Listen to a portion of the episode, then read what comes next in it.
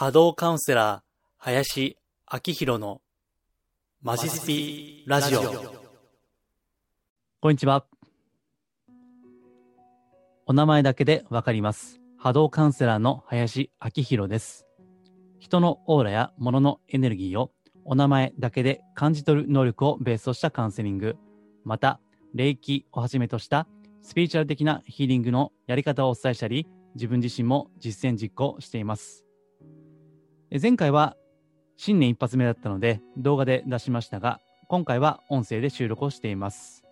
ただですね、今収録している場所の隣で工事をやってまして、結構音がうるさいんですね。なので、今回からボイスレコーダーをまた新しくしたものの、実は手に持って今 収録をしています。えー机の上に置くと振動が来ちゃうなと思ったんで、今手に持って 収録をしています。えーこの音声は、えーいつも通りですね、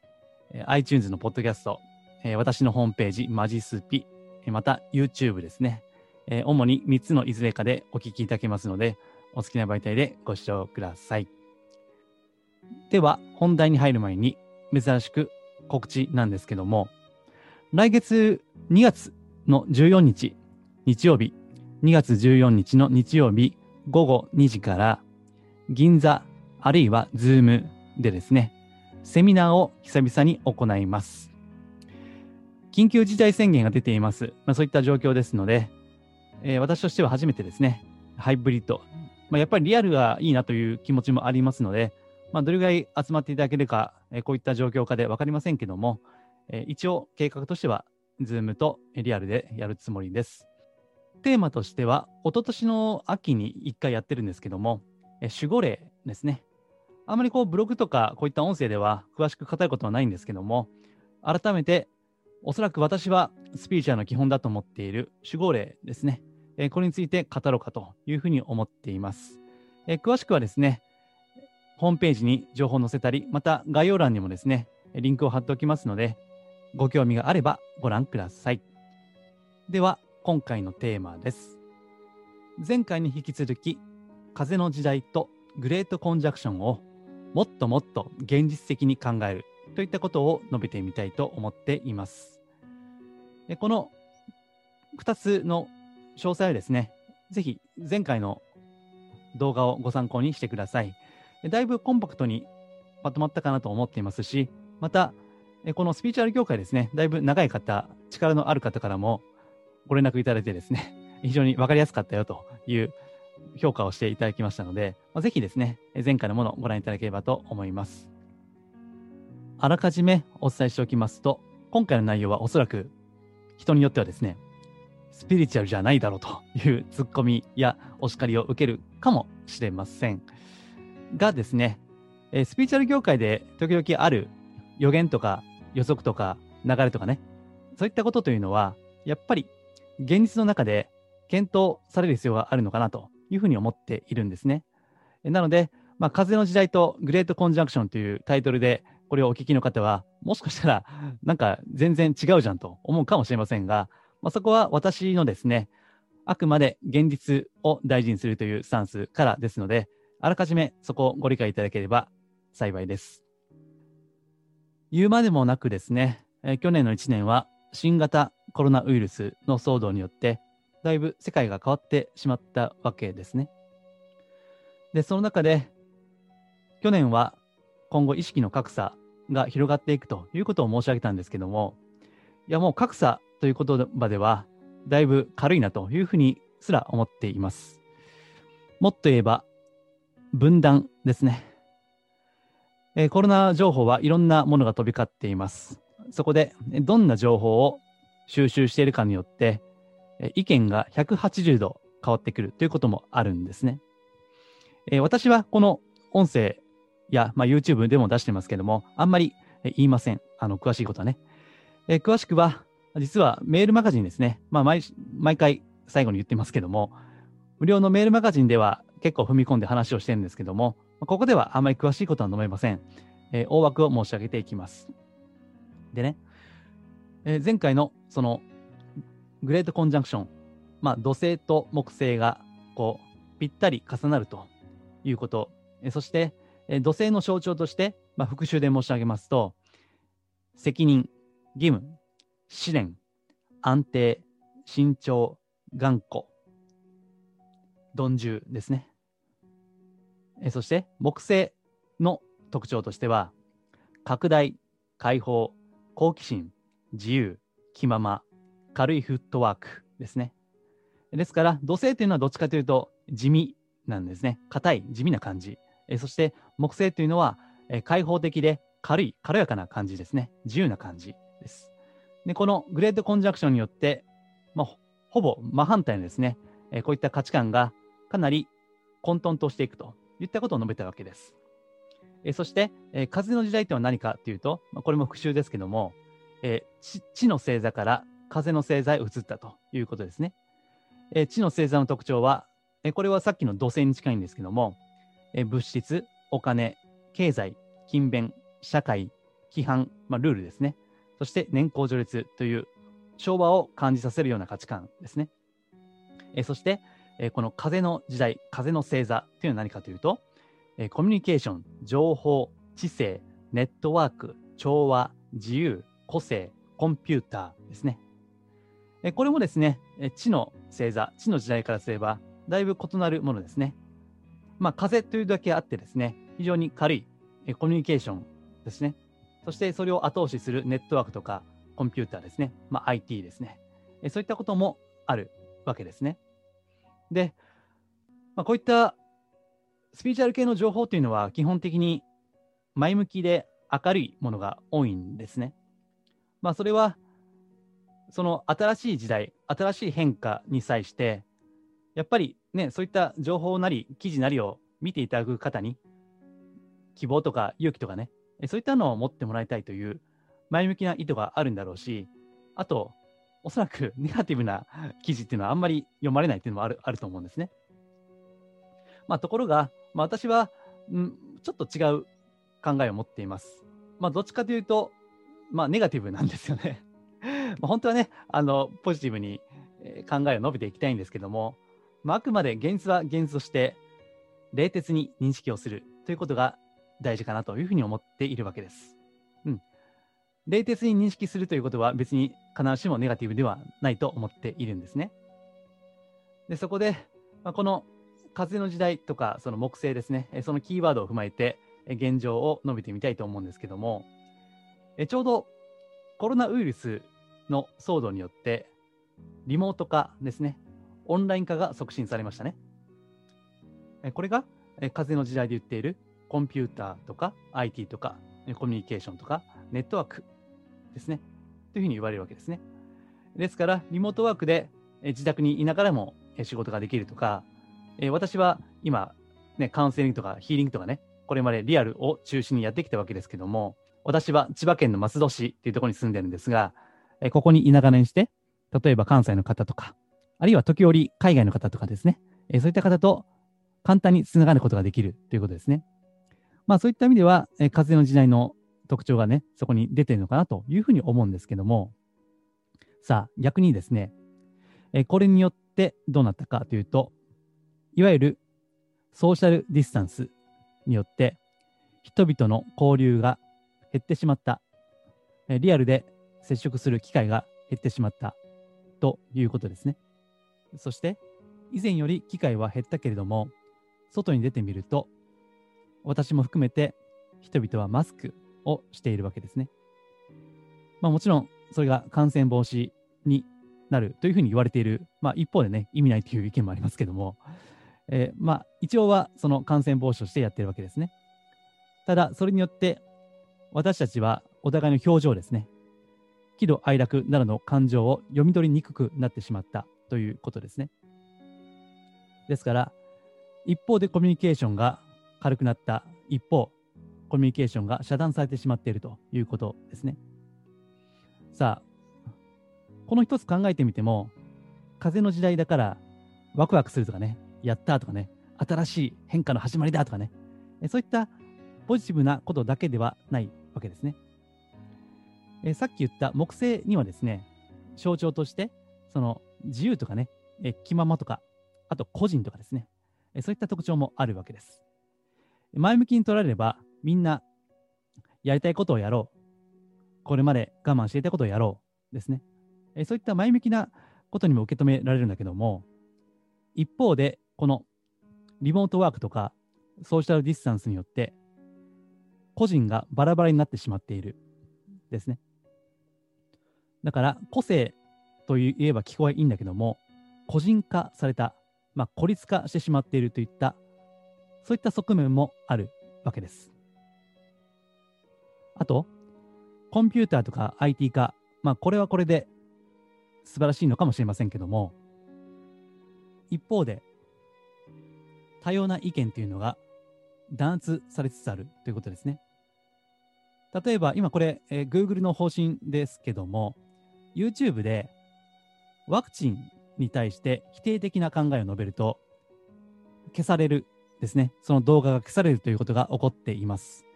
え、また、まあ、最近のニュースをご覧になった方はご存知と思いますけども、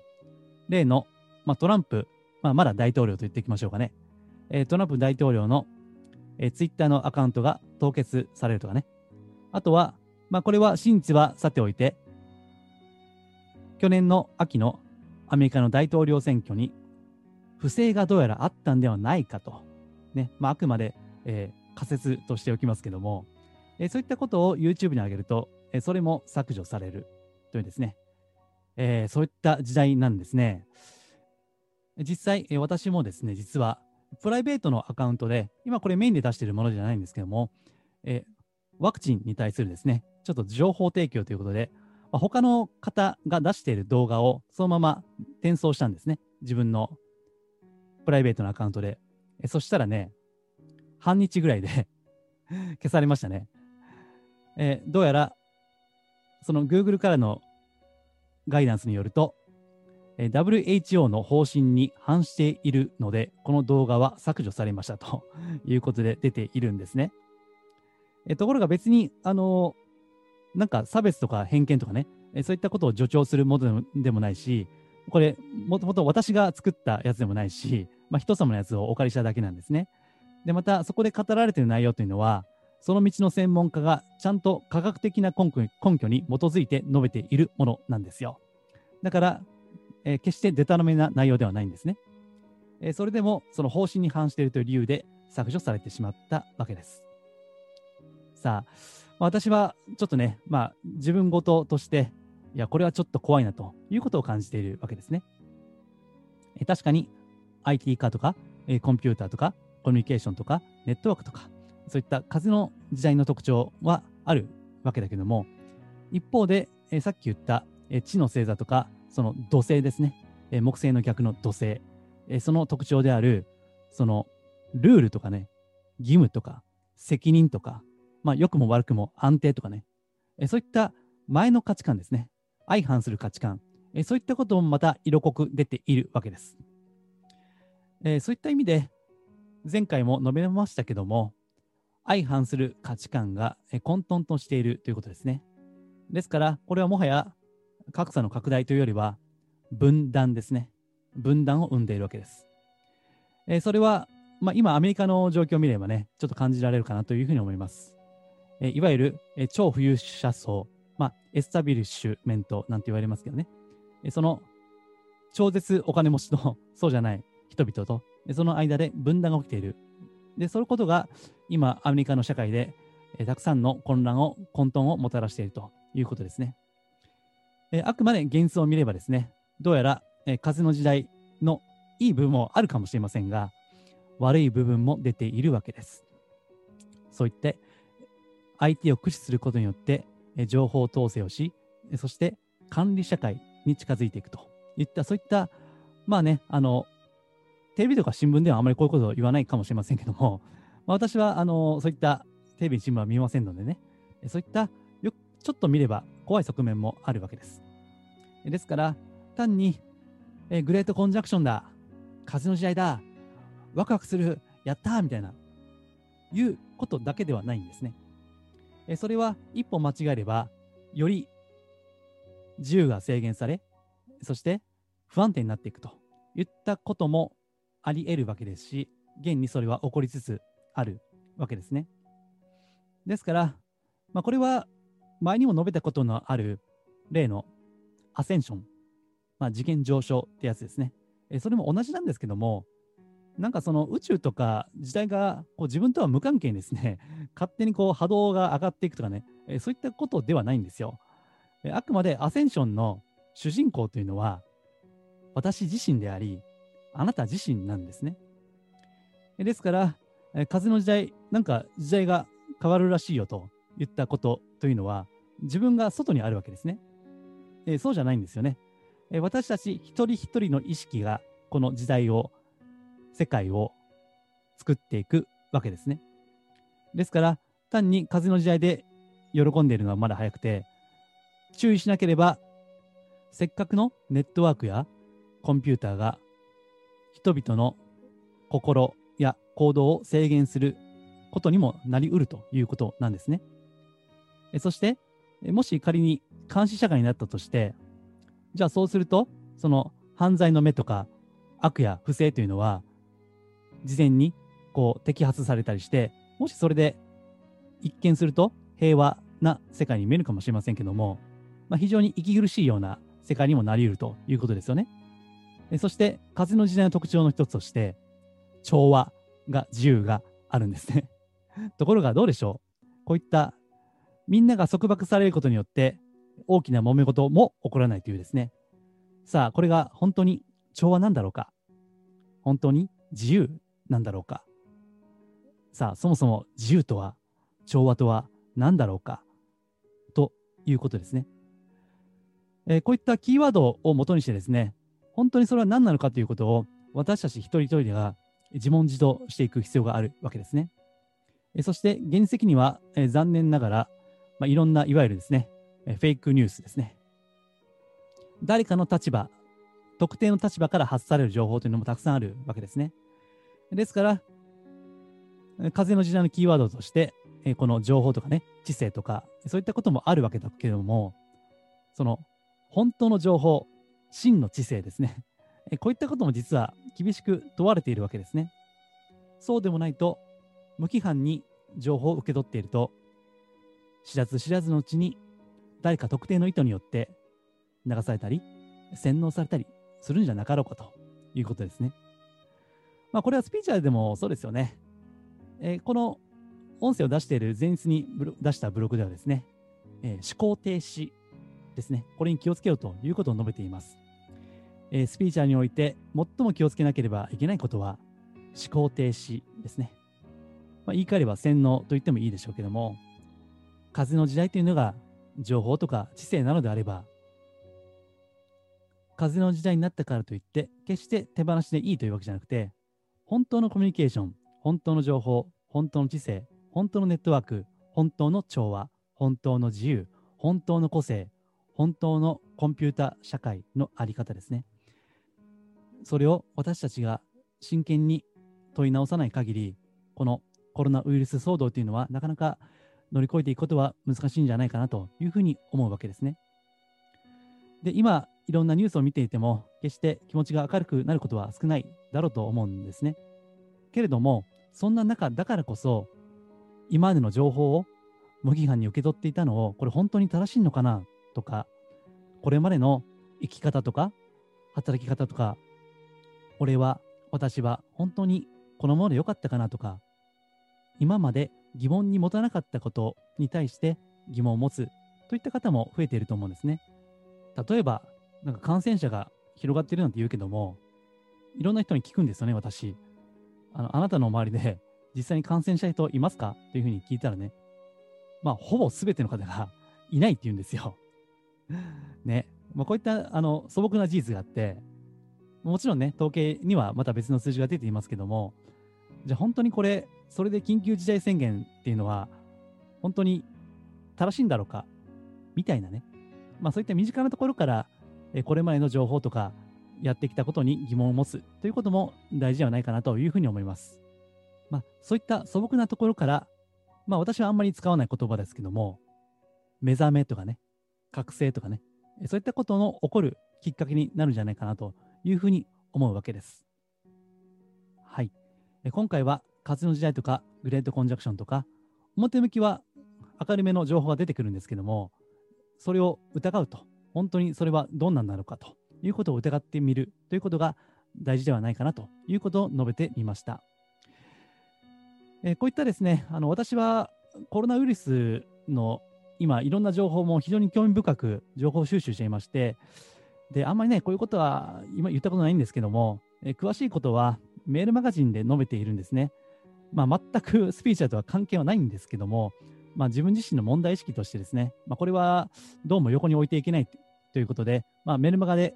クローズな場ですから、まあ、無料とはいえですね、そういった情報を出しています。非常に参考になったというお声も時々いただいていますので、よければ、まあ、スピーチャーとは関係ありませんけども、私のホームページ、マジスピからですね、登録の箇所がありますので、そこからお願いできればと思います。では、今回は以上です。ありがとうございます。リクエストやお問い合わせは、ホームページマジスピの中にあるお問い合わせフォームや、マジスピから無料で購読できるメールマガジンへのご返信でお受けしています。できる範囲でお答えしたいと思います。それではまたお耳にかかりましょう。